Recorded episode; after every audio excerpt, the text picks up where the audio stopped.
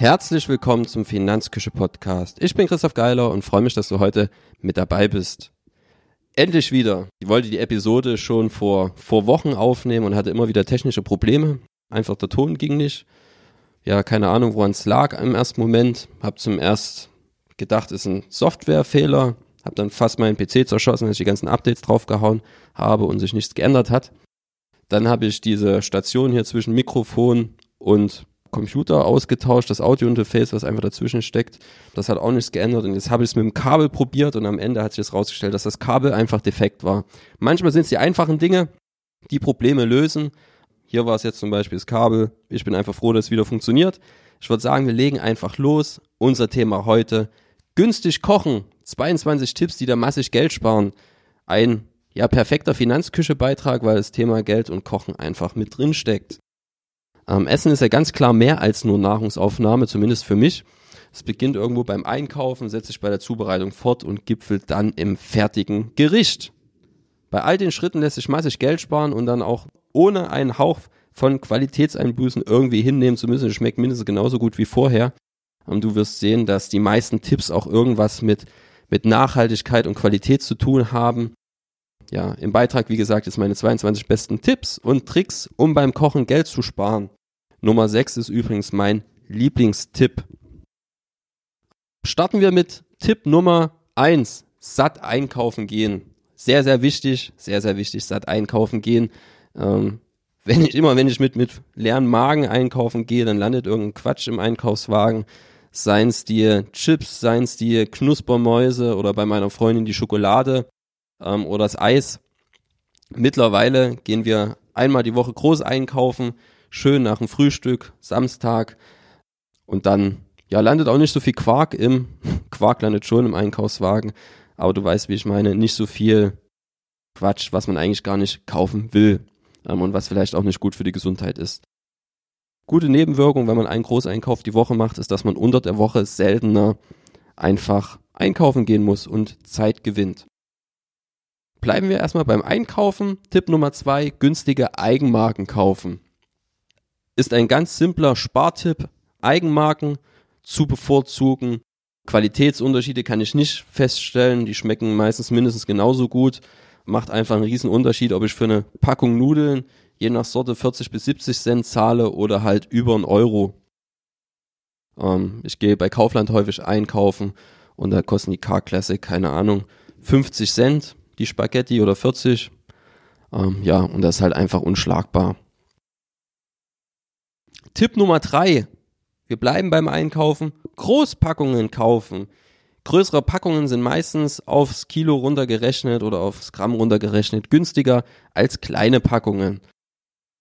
Ziehe ich manchmal ein bisschen Ärger auf mich, wenn ich wieder so einen riesen Sack Kartoffeln anschleppe, der bei uns in keinen Schrank reinpasst und dann irgendwo in der Ecke rumliegt. Kann ich aber manchmal nicht widerstehen, wenn der Kilopreis einfach mehr um die, als die Hälfte günstiger ist. Ja, dann kaufe ich dann ganz gerne die Großpackung trifft auf viele, viele andere Produkte zu. Einfach mal, ja, zum Größeren greifen. Tipp Nummer vier passt zu Tipp Nummer drei, nämlich immer den Kilopreis im Blick haben.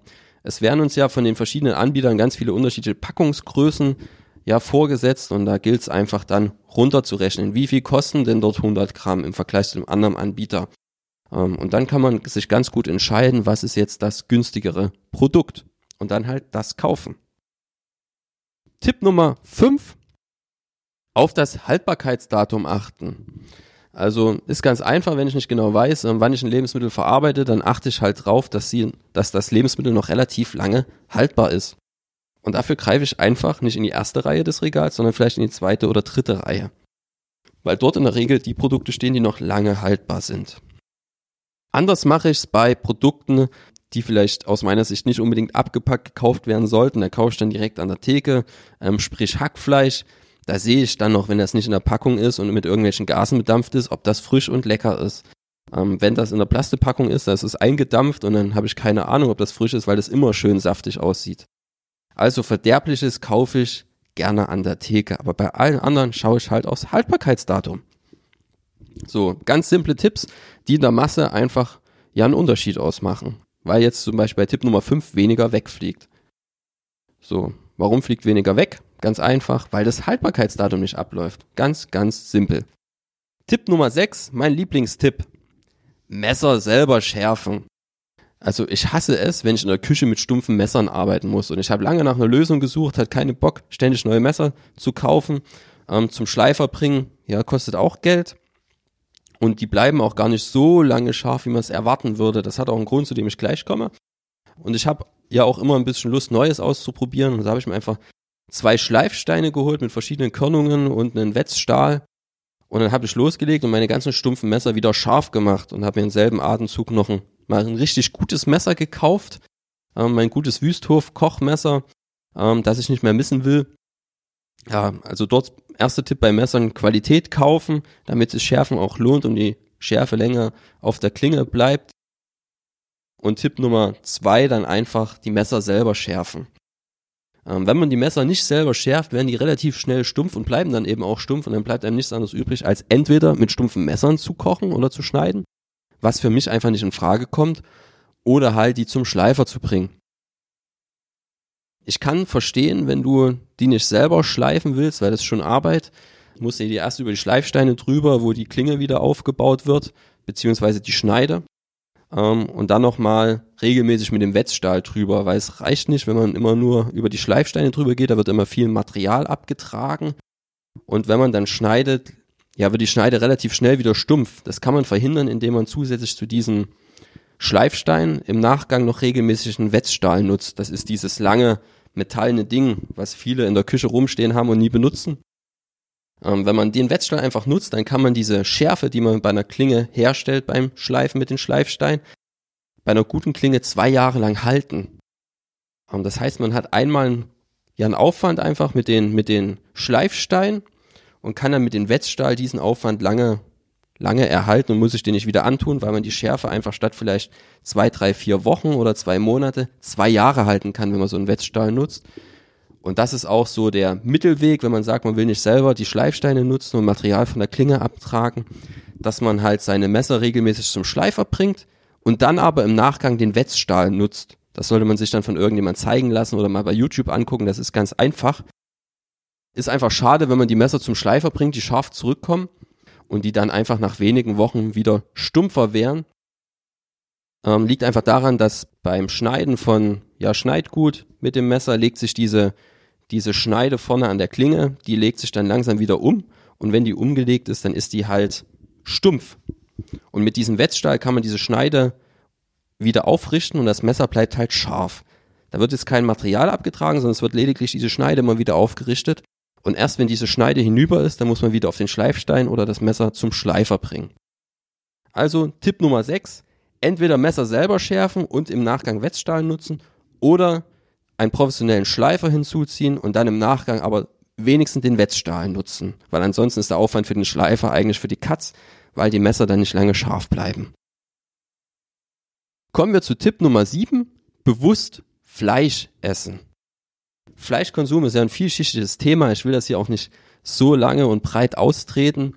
Ähm, heißt nicht, dass du kein Fleisch mehr essen sollst. Ich bin selber ja jemand, der sehr, sehr gerne Fleisch isst. Für mich ist einfach ganz, ganz wichtig, dieses Fleisch bewusst zu essen und einfach nicht in diesen, in diesen Massen zu konsumieren. Ich gebe auch gerne zu, fast bei jeder Mahlzeit ist bei mir Fleisch dabei. Ich habe das aber alles reduziert. Ganz einfaches Beispiel zum Beispiel beim Hackfleisch. Ähm, statt 500 Gramm nehme ich vielleicht nur 300 oder 250 und hole dafür das Bio-Hackfleisch. Spare ich jetzt nicht so mega viel, aber habe ein besseres ja, ich sag mal Gewissen, weil es den Tieren vielleicht im Vorfeld ein bisschen besser ging. Tipp Nummer 8. Mayonnaise aus dem ganzen Ei herstellen. Das ist ein, ist ein Tipp für richtige Pfennigfuchser. Ähm, mich hat es einfach immer tierisch geärgert, dass bei allen Rezepten, die ich so gefunden habe für Mayonnaise, die wollten immer weiß machen, dass ich nur das Eigelb für Mayo nutzen darf. Das Eiweiß ist dann meistens weggeflogen, weil ich nicht immer Lust hatte, dann noch Eiweiß zu irgendwas anderem zu verarbeiten. Und das fand ich einfach schade. Und dann habe ich einfach mal ausprobiert, statt halt zwei Eigelben ein Vollei zu nehmen, also Eigelb plus Eiweiß und siehe da, die Mayo wird genauso gut wie vorher. Für mich ist es sogar noch ein Ticken cremiger vom Gefühl her und ich brauche statt zwei Eiern nur noch eins von meiner Mayo. Und komischerweise gelingt die jetzt auch viel, viel besser, als wenn ich nur Eigelb nehme. Also für alle Pfennigfuchser und für Leute, die es ankotzt, ja, Essen wegzuwerfen, beziehungsweise Eier wegzuwerfen oder was weiß ich nicht. Ähm, ich versuche einfach so wenig Müll wie möglich zu machen und halt alles zu verwerten, was geht. Mayonnaise aus dem ganzen Ei herstellen. Dann brauchst du nur eins statt zwei und musst halt von den Eiern nicht die Hälfte irgendwie entsorgen oder die noch zwangsweise irgendwie weiter verarbeiten. Kommen wir zu Tipp Nummer 9. Butter durch Margarine ersetzen. Also unser Volkswirtschaftsprofessor hat immer gerne angeführt, dass Margarine und Butter substitutive Güter sind. Das klingt ein bisschen geschwollen, bedeutet aber einfach nichts anderes, als dass die Güter untereinander austauschbar sind. Bedeutet, wenn Butter zu teuer wird, kaufen die Leute bevorzugt Margarine. Und genau das ist bei mir passiert. Butter kostet, glaube ich, mittlerweile 1,69 oder 1,79, je nachdem, ob ich gerade einen guten Tag erwischt habe im, im Supermarkt oder nicht, ob das gerade günstiger oder teurer ist. Für meine Margarine bezahle ich nur 79 Cent. Und das ist ein rein pflanzliches Produkt, muss kein Tier herhalten. Ich finde es eine tolle Sache und ich nehme mittlerweile Margarine für fast alles. Für Mehlschwitze, ähm, für einen Kuchen, für, ja, keine Ahnung, wo man überall Butter braucht. Jetzt nehme ich halt statt Butter Margarine. Ähm, spart mir pro Margarineblock, den ich verbrauche, einen Euro. Ähm, und wir verbrauchen doch schon zwei Stück ungefähr die Woche, denke ich mal. Ähm, wenn wir backen, noch mehr. Also das ist schon eine ordentliche Ersparnis, wenn man das mal aufs Jahr hochrechnet. Kommen wir zu Tipp Nummer 10. Küchenkräuter kaufen, die nachwachsen. Also es gibt ja total absurd immer diese abgeschnittenen Kräuterbündel, die man kaufen kann. Für mich völliger Blödsinn, ähm, wenn man auch einfach zu den Töpfen daneben greifen kann, wo man die einfach ein bisschen gießt, vielleicht ein bisschen streichelt. ja, das Streicheln bringt wirklich was. Ähm, ich habe mal gesehen, wie die das machen, wenn die diese Töpfe hochziehen. Ähm, da gibt's dann so ein Gerät, das Wind imitiert und über diese, diese Kräutertöpfe drüber streicht. Ja, dann denken die Kräuter einfach, ist Wind und die werden grüner und wachsen schöner. Kein Witz. Also gießen und streicheln diese Kräutertöpfe. Streicheln reicht vielleicht einmal täglich, keine Ahnung, oder man lässt halt bleiben. Und dann hat man nachwachsende Kräuter. Und so ein Kräutertopf, der hält sich schon mal zwei, drei Wochen bei guter Pflege, vielleicht sogar länger, wenn jemand grüneren Daumen hat als ich. Ähm, irgendwann ist er aber auch aufgebraucht.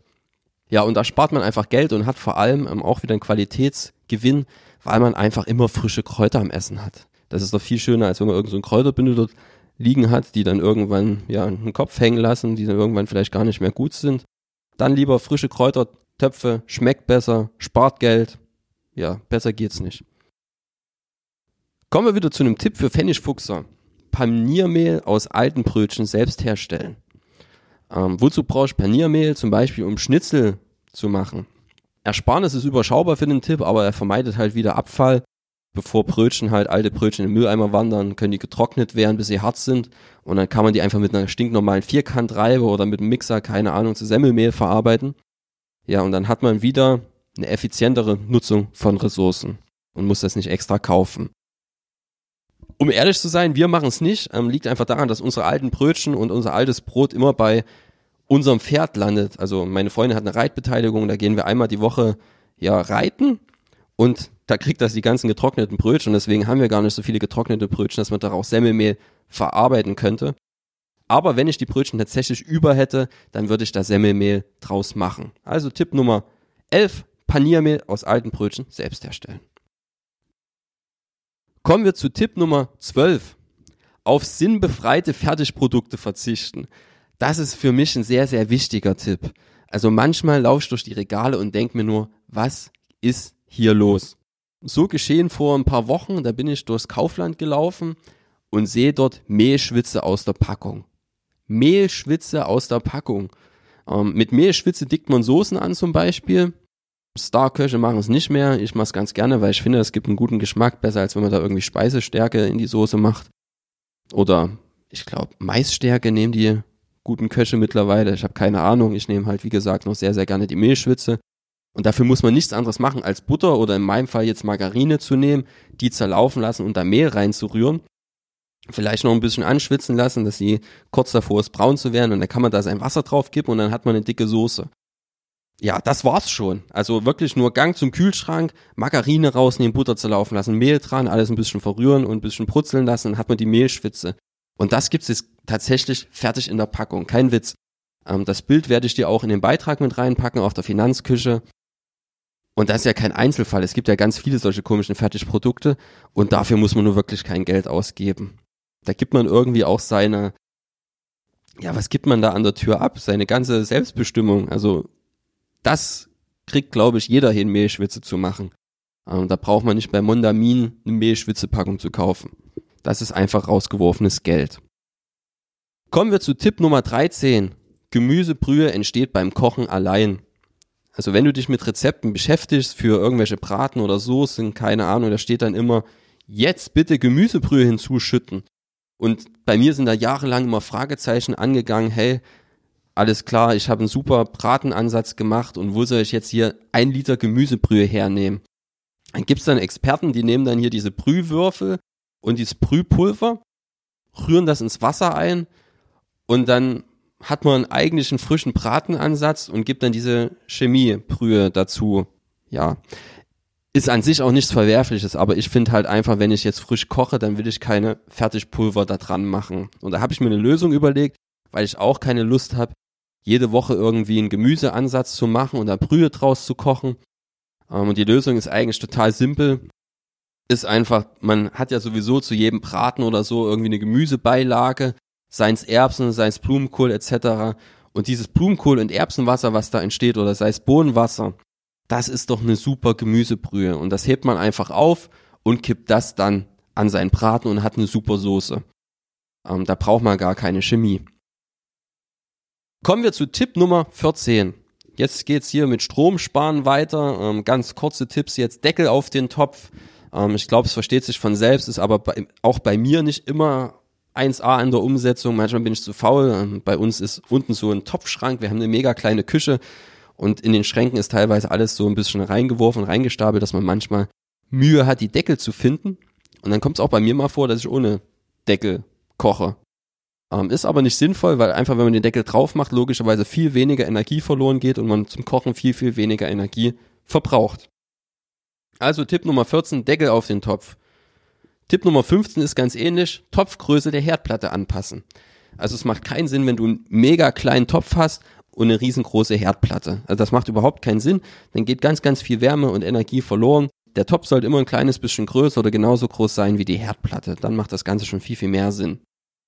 Tipp Nummer 16, da habe ich immer ein bisschen komisch geguckt, wenn meine Freundin gekocht hat, beziehungsweise jetzt meine Frau. Die hat immer ganz, ganz viel Wasser teilweise reingemacht und dann da drinnen Kartoffeln gekocht. Also es reicht völlig, wenn die gerade so bedeckt sind mit Wasser. Ähm, Hintergrund ist einfach, wenn du viel Wasser hast, dann musst du natürlich auch viel Wasser erhitzen und brauchst wieder viel Energie. Nimmst du wenig Wasser, brauchst du wenig Energie, weil du weniger Wasser erhitzen musst. Ganz einfach. Jetzt kommen wir zu Tipp Nummer 17. Größere Mengen kochen. Das ist einfach eine Frage von Effizienz. Bedeutet, wenn ich schon mich hinstelle und koche, dann will ich in der Regel mehr als einmal davon essen. Und dann mache ich halt statt 500 Gramm Braten ein Kilo oder so, damit ich noch zwei, drei Mahlzeiten mehr davon habe. Gibt ganz viele Arbeitsschritte, die muss ich dann nur einmal machen, dann spare ich wieder Strom, spare Soßen und spare vor allem Arbeitszeit. Also größere Mengen kochen, dann bleibt Arbeitsessen übrig oder ein zweites Sonntagsessen oder auch ein drittes Sonntagsessen, wenn man viel kocht. Es macht einfach keinen Sinn in der Regel nur für eine Mahlzeit zu kochen. Außer es schmeckt überhaupt nicht und man hat keine Lust, das noch ein zweites Mal zu essen. Aber dann würde man sich eigentlich hinstellen und das selber kochen. Tipp Nummer 18 passt dazu. Aufbewahrung. Also wenn man mehr kocht, muss man sich auch über die Aufbewahrung von Essen Gedanken machen. Und da sollte man sich einfach anständige Gefäße besorgen. Ich habe mir einfach Glasboxen gekauft. Ist einfach der Hintergrund, dass ich ja versuchen will, das Plaste so gering wie möglich zu halten, den Plasteanteil in meiner Küche. Gerade wenn ich da drin Essen erhitzen will, etc., dann ist das für mich ein ganz klarer Mehrwert, das in Glasboxen zu tun, als in Plasteboxen, wo ich keine Ahnung habe, was da für Stoffe dann ins Essen langfristig übergehen. Ähm, und auch, ja, von, von der Ressource an sich finde ich Glas deutlich sinnvoller als Plaste, was dann irgendwann im Meer rumschwimmt. Ein weiterer Vorteil von durchsichtigen Boxen ist übrigens, dass man sieht, was man im Kühlschrank stehen hat. Damit kommen wir zum nächsten Tipp. Tipp Nummer 19 sind wir jetzt. Kommen wir zur Suppe. Ähm, ich hatte lange das, ja, lange das Problem oder was mich ganz, ganz lange geärgert hat, ist, dass immer wenn ich Nudelsuppe gekocht habe, das einfach nicht für viele Portionen gereicht hat. Ich habe da eine wunderschöne Brühe gehabt, die war total lecker und dann habe ich den Fehler gemacht, die Nudeln direkt in der Brühe zu kochen. Bringt den Nudeln gar nichts, die schmecken genauso wie vorher, aber die Brühe ist weg, weil die in den Nudeln verschwindet. So, also Tipp Nummer 19, Brühe und Einlage erst auf dem Teller zusammenführen. Ansonsten geht diese ganze Brühe in die Nudeln und man hat überhaupt nichts gekonnt, außer dass man weniger Portionen hat. Bei uns läuft es jetzt so, ich koche die Brühe, keine Ahnung, eine Hühnerbrühe und mache das Wasser, also die Brühe heiß, koche die Nudeln weich, dann kommen die Nudeln auf den Teller und dann kommt die Brühe drauf. Haben wir jetzt den Vorteil, dass man viel, viel öfters von der Brühe essen können, weil da nichts in den Nudeln verloren geht haben wir wieder weniger Arbeitsaufwand, weil wir halt nur einmal Brühe machen müssen und ganz oft davon essen können und weniger Kosten, weil wir halt weniger Brühe verbrauchen. Kommen wir zu Tipp Nummer 20. Reste für Eintöpfe nutzen. Aus Resten lassen sich ganz hervorragende Eintöpfe machen oder auch Aufläufe. Das stößt ja ins gleiche Horn. Bei mir ist es dann meistens der Fall, wenn ich noch irgendwelche alten Paprikas übrig habe etc. und die kurz vorm, vorm nicht mehr schön sein sind, dann schnippel ich die kleinen und dann habe ich einen schönen Soßenansatz. Vielleicht habe ich dann noch irgendwo Bratenreste etc. Dann wird das alles zusammengekippt. Dann werden noch Linsen gekocht, weich gekocht und dazu geschüttet, ein bisschen Kartoffeln dran geschnippelt, Möhren etc. Und dann hat man einen wunderbaren Eintopf und keine Reste mehr. Das hat drei Vorteile. Wir werfen weniger weg, wir sparen Geld und wir haben was Leckeres zum Essen. Also für einen guten Eintopf sterbe ich, ohne Witz.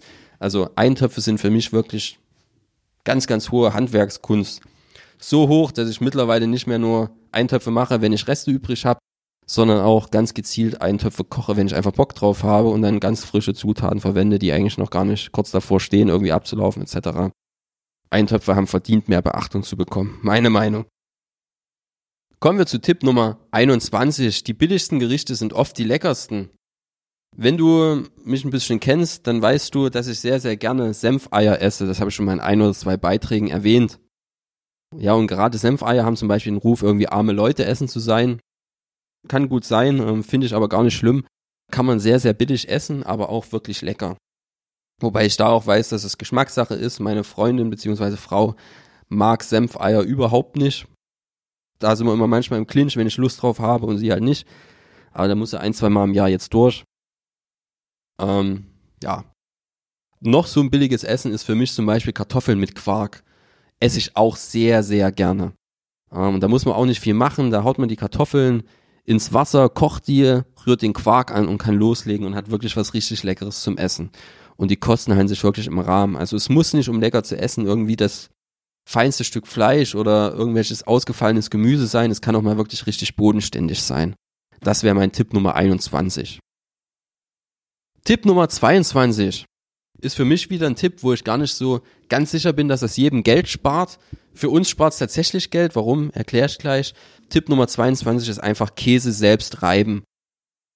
Das ist für mich so ein Ausdruck von, ja, von Leidenschaft fürs Thema Essen. Ich will einfach nicht die Packung aufreißen oder irgendwelchen vorgeraspelten Käse da drauf auf meine Nudeln packen, sondern für mich ist das einfach ein ganz anderes Gefühl, wenn ich da meine Käsereibe habe und da meinen Hartkäse drauf reibe.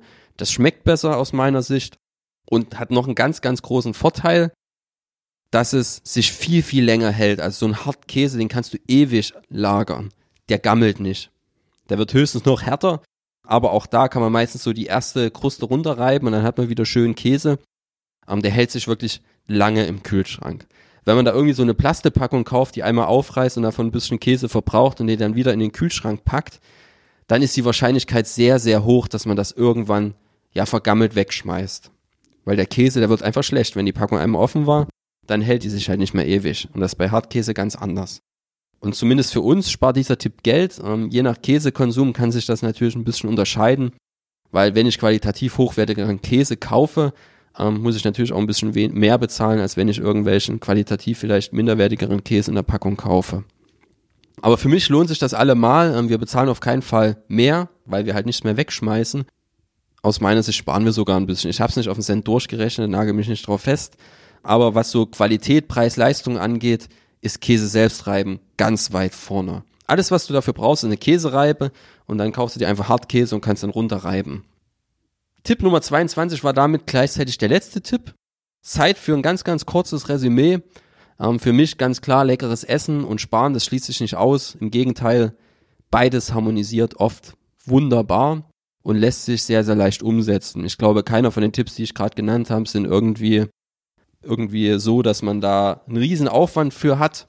Das ist alles irgendwas, was sich im Arbeitsfluss ergibt, gerade wenn man an die Gemüsebrühe denkt. Einfach das Gemüsewasser, was beim Erbsenkochen oder Blumenkohlkochen oder Bohnenkochen entsteht, aufheben und damit eine tolle Soße machen. Ganz einfach. Die Liste ist tatsächlich nicht abschließend. Also ich habe jetzt 22 Tipps zusammengetragen. Ich bin mir ziemlich sicher, dass es viel, viel mehr gibt. Schreib's mir einfach in die Kommentare, wo du noch Sparpotenzial siehst, was du im Alltag umsetzt. Ich bin gespannt, was da noch zusammenkommt. Wir sind am Ende der Episode angekommen. Hoffe, dass du was für dich mitnehmen konntest und vielleicht den einen oder anderen Tipp vielleicht sogar selber umsetzt oder dass du mir noch einen geben kannst, den ich mit aufnehmen kann. In dem Sinne, ich wünsche dir noch einen tollen Tag. Schön, dass du dabei warst. Wenn dir der Podcast gefällt, lass mir eine Bewertung auf iTunes da oder wo man sonst noch überall bewerten kann. Würde ich mich sehr freuen. Wir sehen uns beim nächsten Mal. Bis dahin. Tschüss.